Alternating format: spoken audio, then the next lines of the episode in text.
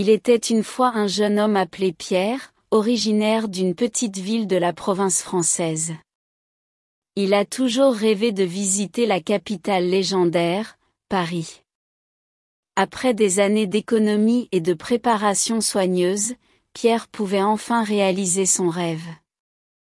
Pierre a quitté sa ville natale aux premières lueurs de l'aube, portant un petit sac à dos rempli de vêtements, de collations et d'un guide de la ville qu'il avait méthodiquement annoté. Son voyage a commencé par un long trajet en train jusqu'à la majestueuse gare de l'Est.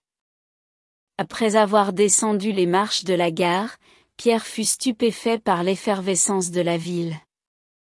Les rues étaient animées par la foule, les vendeurs de rue, les musiciens insouciants et la cacophonie des voitures. Il se dirigea vers le cœur de la cité à la découverte des icônes parisiennes. Il commença par la cathédrale Notre-Dame, dont les flèches s'élèvent vers le ciel. Ensuite, il grimpa les falaises abruptes de Montmartre et fut émerveillé par la blanche basilique du Sacré-Cœur. La vue sur la ville, depuis sa butte élevée, était à couper le souffle. Le lendemain, Pierre fit la queue pendant des heures pour monter à la tour Eiffel. Il n'oubliera jamais le frisson, alors qu'il surplombait la ville lumière du haut de la structure de fer. Ensuite, il flâna le long de la Seine, en profitant de la beauté romantique de la ville. Au cours des jours suivants, Pierre visita le célèbre musée du Louvre, se perdit dans les ruelles du quartier latin, dégusta un café en terrasse et s'effondra de fatigue chaque soir dans le petit hôtel du Marais qu'il avait réservé.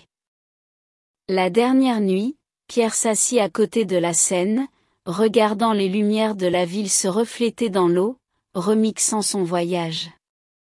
Il pensa à toutes les belles choses qu'il avait vues, aux délicieux aliments qu'il avait goûtés, aux gens intéressants qu'il avait rencontrés. Pierre se sentait un peu triste de quitter Paris, mais il savait qu'il avait vécu une aventure incroyable. Il rentra avec une nouvelle perspective, riche de nouvelles expériences et d'une vision plus grande du monde. Pierre avait réalisé son rêve. C'était un voyage qu'il chérirait pour toujours. Le jeune homme de province avait embrassé Paris de tout son cœur et avait retrouvé, dans les rues sinueuses de la ville lumière, une partie de lui-même qu'il n'avait jamais connue.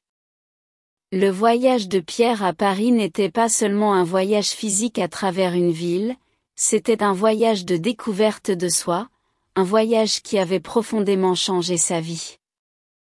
Il comprit que le véritable voyage consiste non pas à chercher des paysages nouveaux, mais à avoir de nouveaux yeux.